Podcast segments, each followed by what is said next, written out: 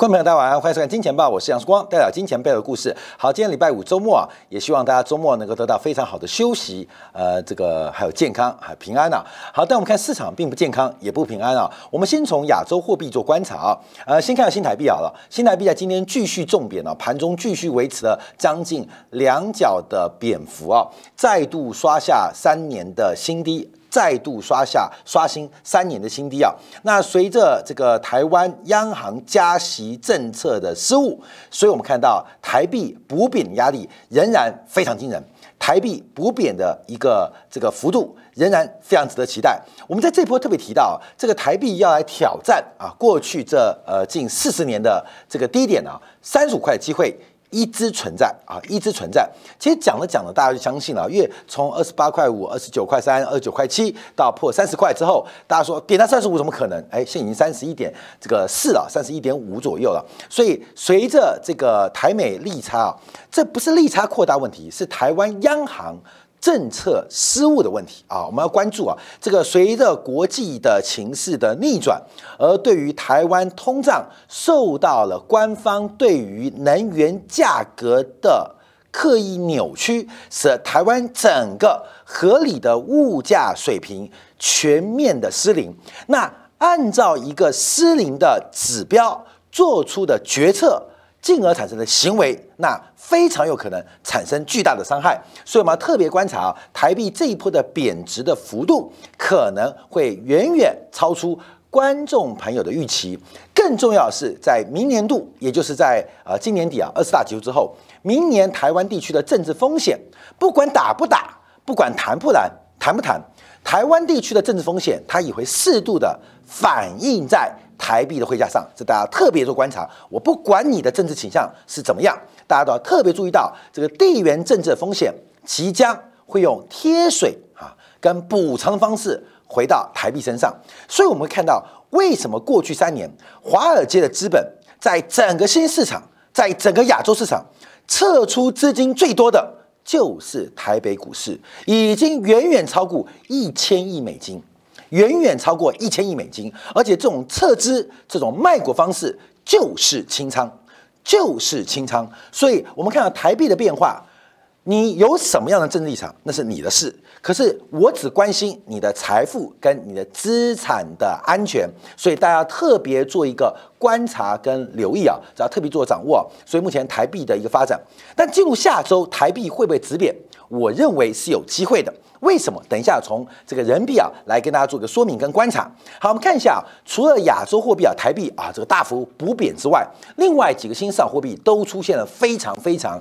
呃，极端的发展。第一个，我们看越越南盾啊，这个贬值的幅度也急速的加快。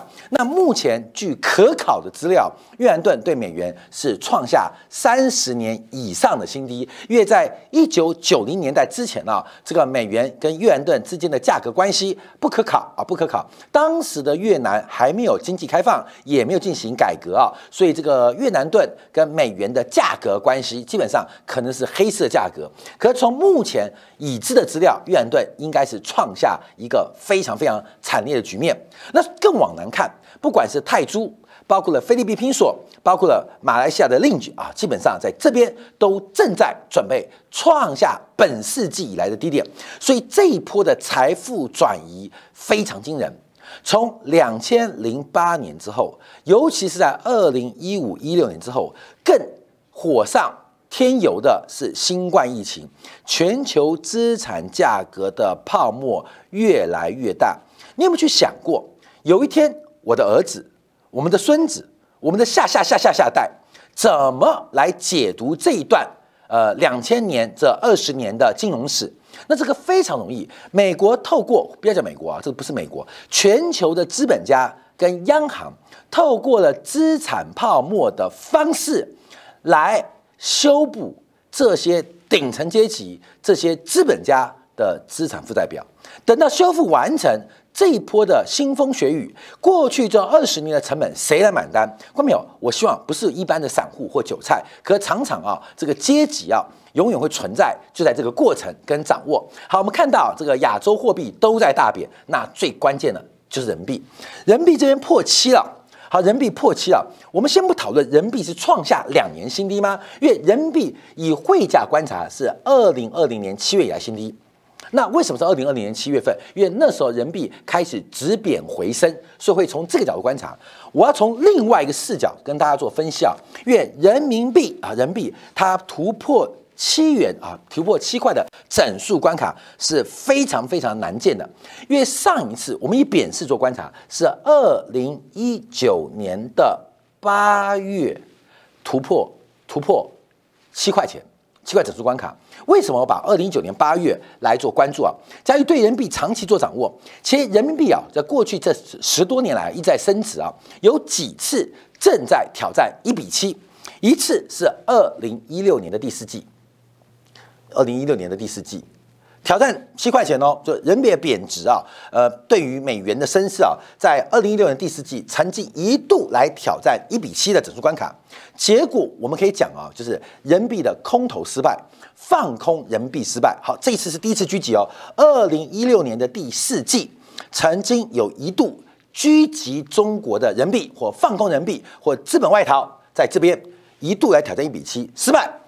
第二次挑战是二零一八年的第四季啊，这背后时空背景啊，都有美国美联储的一些利呃利率政策跟这个时空环境，在二零一八年第四季第二度第二度来挑战一比七，哎，挑战一比七，也就我们换句话讲啊，就是放空人民币，在二零一八年缺卷土重来，再度试图来挑战一比七的整关卡。又失败啊，所以这两次都失败。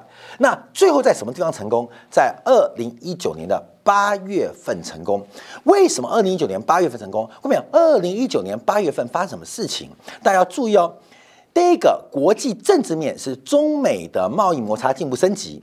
第二个，还记得在二零一九年的七月份，美联储忽然的意外降息。美联储意外降息，为什么让人民币？贬破一比七，哎，感觉怪怪的哦。大家注意哦，人美元的降息啊，那时候六七八三个月连三个月降息啊，为什么？为什么？因为当时美元的流动性瞬间的收缩，忽然的吃紧，这是原因哦。美联储的降息是结果，所以在这一次，这一次，当时美元忽然的瞬瞬间的紧缩，导致了人民币一比七。正式被攻破啊，被攻破。所以，二零一六、二零一八、二零一九年，一而再、再而三的，终于在二零一九年八月攻破了一比七的一个整数关卡啊，整数关卡。可是后来啊，人民币在新冠疫情的一个背景之下，重新又收复了一比七的心理关卡。我们可以这样讲，心理关卡。可这一次很特别哦，好，这次很特别，因为这一次严格来讲是过去的四年第四次被突破。而这一次被突破，就恐怕不会有其他的这个经济或社会形态来帮助人民币哦。所以今天人民币破七，我们有几个背景观察。第一个反应现象是大陆股市 A 股破线了，A 股破线了，那这个伤害力就极大哦。这个 A 股在底部破底啊，底部破底，我跟你讲，这个底部破底是最恐怖的，这个底部破底，所以大陆股市的风险。正在快速的升温，还是提到这种呃末段赶底啊，有时候杀的很恐怖啊，所以大家特别注意风险。虽然今天大陆公布的经济数据表现都不错，那我们先暂做保留，后续做观察。好，那人民币在这边破底啊，当然还是一些基本面原因。第一个，我们看到前两天啊，这个大陆商业银行全面调降了人民币的存款利率。全面调降人民币的存款利率，那我们可能从一个比较直观直白的感觉啊，那人民币的存款利率低了，那我就存美元啊。假如在自由流动的背景之下，在资本自由流动，在存户能够自由选择的环境之下，那就出现一个决策嘛，那我就把呃人民币的定存搬去做美元定存，那这个搬迁过程会导致人民币跟美元的外汇市场人民币的需求变少。供给变多，美元的需求变多，供给变少，所以我们可以从这个方向来做观察跟解读啊。所以，那我们看到这个变化。好，那我们刚刚提到，从台币啊讲到了越南盾啊，讲到了马来西亚的令吉啊，讲到了人民币。那为什么我说短线它会止跌啊？这个七块的整数关卡，包括台币的三十一点五，有可能在这个附近，在下礼拜会做止跌。哎，我们叫回看啊，请看重播。啊，没有重播啊，就九月五号，当时啊，这个人行啊，呃，这个二度调降了外汇存款准备金的这个要求啊，外第二度调降外汇存款准备金的要求，那这个可能是一个短线止跌的契机，什么时候开始发生？从昨天九月十五号发生，所以这礼拜啊，人民币啊，亚洲货币的贬值可能要接近这个小波段的尾声。为什么？因为啊，这个。做空台币呀，做空人民币的呃投资人，呃主力啊要先盘点一下，到底赚了多少钱？可能现在啊，这个前线的这个战俘啊，缴获的财富太多了，要稍微整理一下啊，所以要休息一下，不影响长期的贬势，可中短期的贬势有可能在下礼拜。暂时休息，你不要因为任何亚元的反弹产生长期的误判，就跟全球股市六月份的反弹可能让很多投资人产生误判一样啊！这个我们做个观察，希望这个呃假设能够成真啊，对大家的关注会有帮助啊。好，那我们再往下观察，因为现在亚元会不会进一步贬值，我们还是要特别留意。从过去这一周，日本央行。日本内阁相关财务的呃外汇的主管经济的大臣，他们所对于这个日元贬值过快讲法，所以目前啊日元最重要的就是一四五啦，日元就一四五啊，一四五一四五，这一四五变成一个心理关卡，这个我跟你讲，只要定出这个目标，就一定被攻破了。只是在这一四五之前，一四五之前，基本上可能会有非常一段的时间进行拉扯跟拉锯，所以日元何时贬破一四五，这会带来另外一个风险。第一个是不是亚元下一波的竞贬要开始发动啊？这个就要观察。所以日元一四五要做留意。那一四五会被贬破，我认为这个几率极大啊，极大放空日元，放空日本资产。也是啊，也是今年以来一个财富自由之路的必要选择啊，必要选择。所以我跟你讲到目前为止，我我们夸张的讲，台北股市五位数以上。它就只有一个结果，就看你什么时候认清现实，掌握这幅财富的重新分配的机会啊！你就慢慢等着看啊，慢慢等着看。所以，呃，五位数以上，五位数以下，我们再慢慢细细雕琢，到底台北股市的资产价格固在哪边，合不合理？反正五位数以上都是泡沫啊，你就慢慢。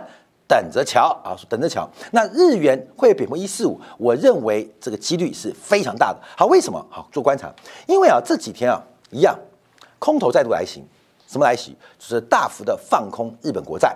好，日本国债啊在休息了近一个月之后，将近两个月之后，日债的空头重新啊重新啊反攻啊第三波第三波，根本像俄乌战争一样嘛。这俄罗斯有第一阶段攻击。第二阶段攻击，第一阶段没有达成目标，后面有第一阶段啊，第一阶段啊，就看没有？第一阶段要打败乌克兰没有成功啊，突袭啊，基辅没有成功。第二阶段啊，希希望在呃乌克兰南部跟东部能够得到比较明显的战果，感觉赢了啊。最近好，感觉好像又输了啊，很多人那个台湾媒体就又输了，反正台湾媒体啊，你就反着看就对了啊，又输了。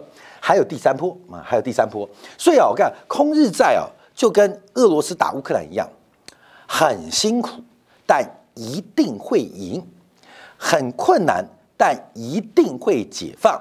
所以日元十年期国债零点二五，这是 YCC 啊政策，就是 Year Curve Year Curve Control 直率曲线的控制。基本上现在要继续维持这个防线的可能性非常低。好，观众们看这个帖啊，看这个图啊，就日本直率曲线的一个问题啊，因为啊，这不仅是国际炒家或国内啊，日本国内的这个呃金融机构，他们在放空日债问题，因为日债直率曲线的控制政策其实是扭曲掉，是严重扭曲的。为什么？因为日本政府非常着重的一个指标就是十年期公债啊，十年期公债，所以使得整个直率曲线在这个地方出现了一个非常非常重要的一个凹点啊，一个凹点呢。这个凹点本身，它对于这个 duration 也好，duration 的配置也好，呃，时间控管的这个资产的时间，呃，到期的存续时间的安排也好，包括企业投资也好，影响非常大。这是个自然力量哦。这种不要说呃，直率曲线呃倒挂哦，这种凹点常常就是所有哈投资人套利的机会啊。当年啊，我们知道债券天王。葛罗斯，你觉得葛罗斯是压多又压空吗？有那么简单啊？一直压多，一直压空？不是啊，其实葛罗斯就专门在压多的过程当中寻找这种拐点或者凹点或凸点机会进行。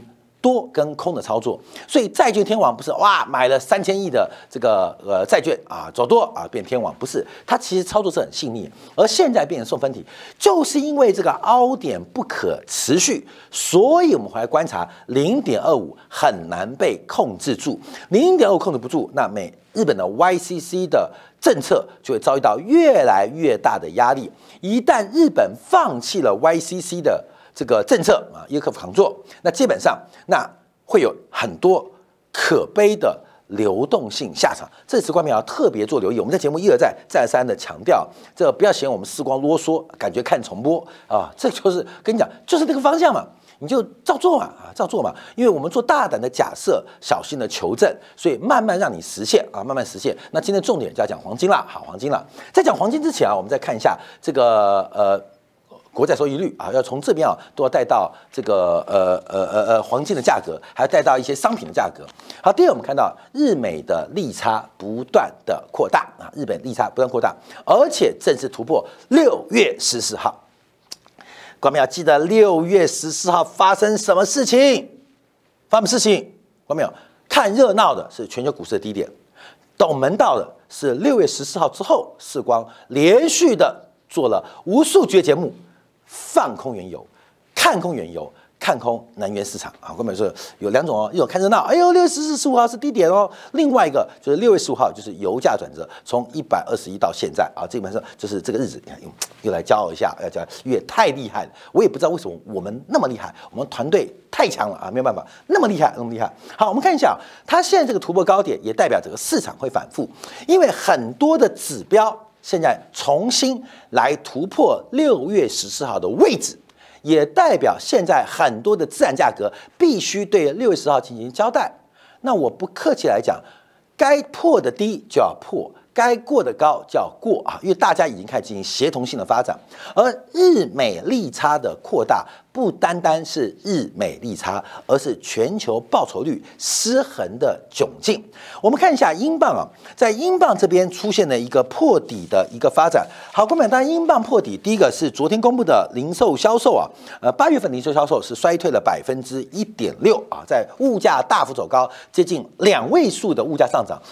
英国的零售销售的数据仍然是负成长，代表英国经济非常糟糕。好，这张图啊，一个很重要的位置，这个位置啊，各位，哎，这个位置，嗯，我圈起来啊，圈，这是英国新首相特拉斯就任的一个位阶。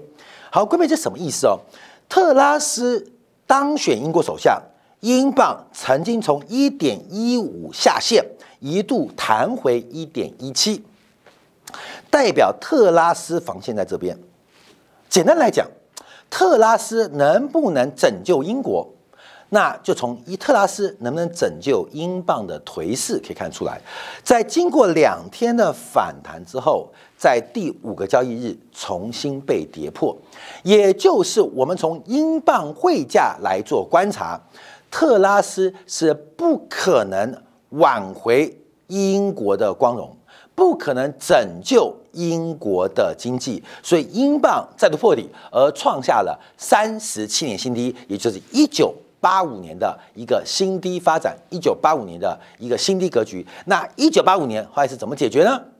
广场协定，美国不高兴了，美元要贬值，所有国家对我都要升值啊！这是资产财富的一个新波转移。那那一次的一个干预啊，那一次的干预会不会再一次出现？目前看起来机会不大，因为现在要重新举办一个广场协议，那必要要求的就是北京政府。那不不太可能，现在出现类似啊，一九八五年当时的这个广场协定，也就是英镑目前的颓势跟跌势，看到没有？它刚刚又跌破一个整理平台啊，一阶一阶，各位一阶一阶往下掉，一阶，你看看看，对，从三楼到二楼，二楼到一楼，一楼到地下十八楼，好，各位懂吗？啊，欢迎光临啊，先生，你要去哪边啊？你要去地下十八哦，我不要去，对不起，我们这个电梯就是下十八层地狱的。哦，我要出去，对不起，电梯门已经关了，请观众啊，请这个呃先生你自重啊，这种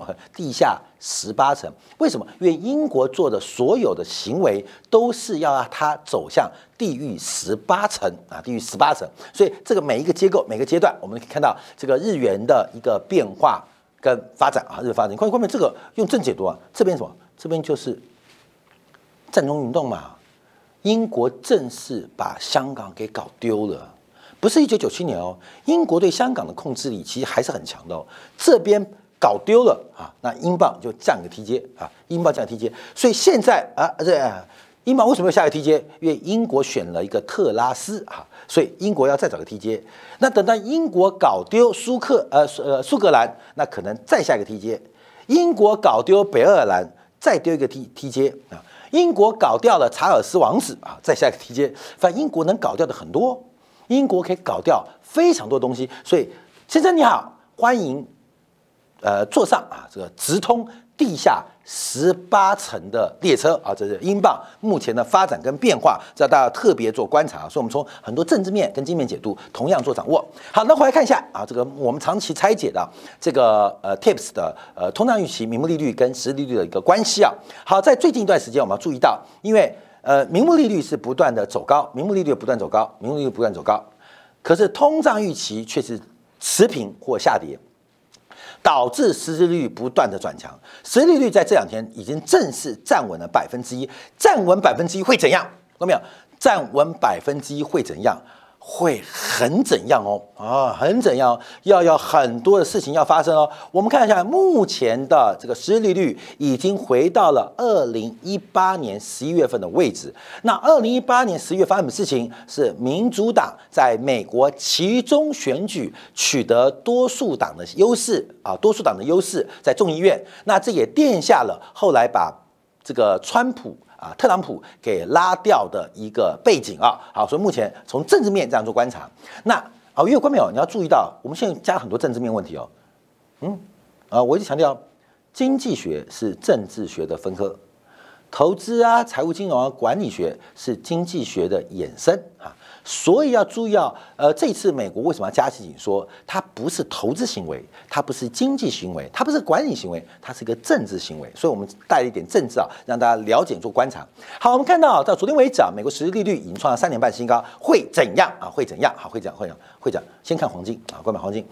呃，我们现在这张图啊，根本这是黄金的跟实质利率关系，因为黄金啊是作为一个。几乎类似准货币的单位啊，准货币的单位。那但它不付息，所以它对于利率是非常非常负相关的敏感。我们这边有两个线啊，一条是绿色线的美国实质利率，那另外一个是黄色线的黄金现货价格。哎，明不明显？超级明显的，实质利率走高，黄金通常不是盘就是跌；实质利率走低，黄金不是涨。啊，就是休息啊，所以我们看到黄金跟实利率是负相关，黄金跟实利率负相关，黄金跟实利率负相关。好，我们在二零一九年的时候啊，当时做了一个非常强烈的建议，二零一九年哦，啊七月份哦，二零二零黄金上看二零二零啊，大家很多人都记得啊，二零二零黄金上看二零二零，关没有？试光的时候在干嘛？试光的时候在忙着台湾地区领导人的联署，但为什么我讲这个话呢？因为送钱，你知道吗？很多的行情是送钱，有时候啊，看到没有，在这边啊，我不知道会干嘛，在这边我也不知道会不会止跌，不知道啊，不知道。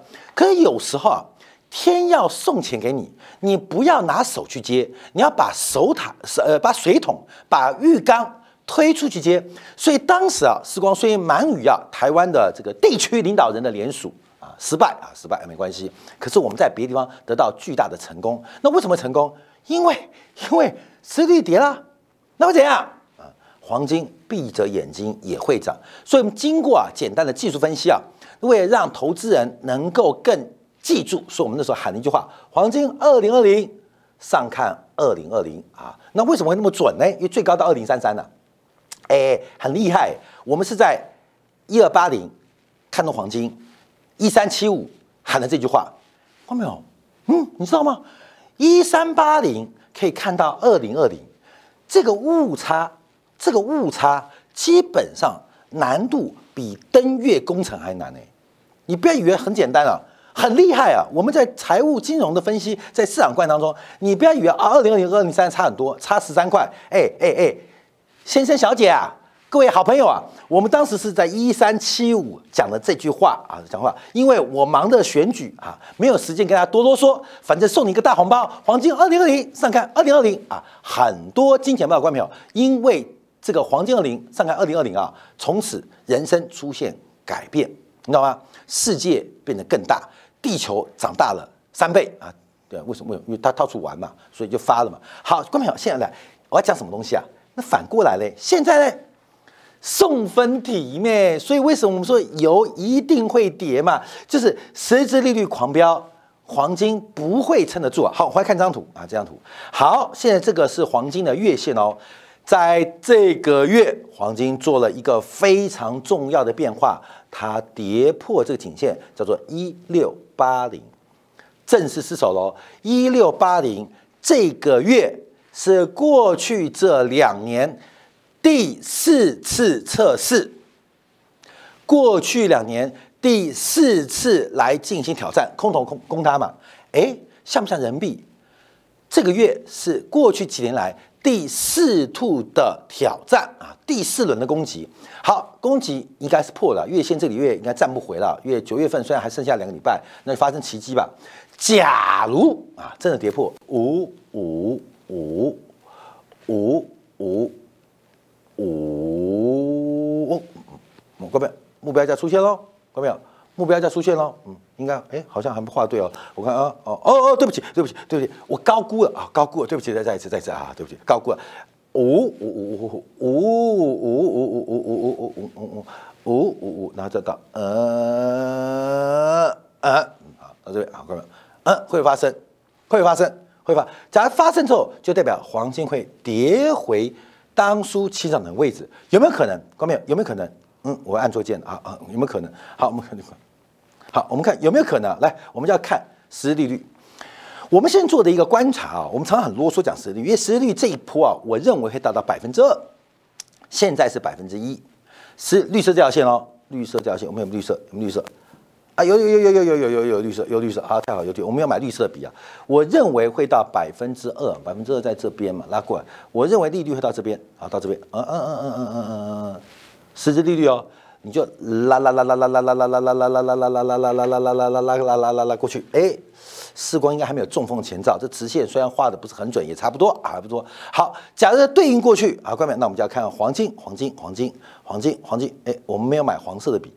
好，那买黑色的好啊，来来来，那黄金对应的价格就在这边，这边就在这边，那这边的价格就有点低哦，就有点低哦。好，我们赶紧算个测幅啊。另外跟大家讲，实际利率的未来就代表黄金的未来，后面又是一个送分题，要大家特别做观察留意。好，我们再往下看呢，因为基本金属刚刚是贵金属，基本金属现在第一个金银铜铁锡啊，锡破啊，锡破锡现在啊，这个正在往这个五大基本金属，现在最多最多就是锡啊，最多就是锡。那今年以来啊，锡已经跌到了百分之四十六，所有的商品都在重挫跟大跌。有没有转折机会？有可能，但还没到啊，还没到，还没到。这个转折机会，我们第一时间会跟大家报告。今天时间不够，好，那我们看一下，包括了几个商品货币也因此受到极大压力，不管是加币、纽币、澳币，最近贬势也开始加大，所以从贬值开始。讲到实利率，再从实利率看到了实体经济，再从实体经济又回到了汇率，看到没有？它就是一个非常恶向的循环，它就是不断的恶向循环，正在笼罩这个市场的发展之中。我们在六月份的反弹时候，我们特别做过一个专题，我们讲了美国股市或全球市场下跌的十八种姿势。当时我们在六月份特别提到了第一个啊，在五月份先提到了。台湾的散户已经挖祖坟，用棺材本抄底，这第一个还记得吗？第二个，用美股的十八种下跌的方式跟大家预告，不可能跌那么快。当时我们提到的真正的主跌段在第三季末到第四季初，我们就坐看就且看，会不会又被我的滑鼠猜到哈？就是从第三季末、第四季初启动戴维斯双杀的主跌段。分享给所有的观众朋友来做个掌握。好，感谢大家收看，也祝大家周末愉快。我相信这个金钱豹的观众朋友应该都愉快，因为至少这波财富的一个变化，应该呃大家会留意风险啊，也希望大家能够保存自己的资产，嗯，这是得来不易的。我们稍后就要提到呃，昨天美国的零售销售数字，特别从美国零售销售数字对于刚讲的利率，尤其是美国国债的一个收益率变化来做个观察。因为除了日本的殖利曲线出现了凹点之外，其实美债的收益率。的曲线也极其难看，那极其难看叫做不舒服，不舒服就么会变成一个舒服的姿态。可是只有曲线从不舒服到舒服的过程当中，会让投资人从舒服变成不舒服。哎，像什么？像夫妻晚上睡觉，那你不舒服就会想动一下。你动一下，你的身边的枕边人就从原来舒服变不舒服。所以到底舒服不舒服？下下一阶段，我们在接下来部分为大家来讨论舒服不舒服的问题。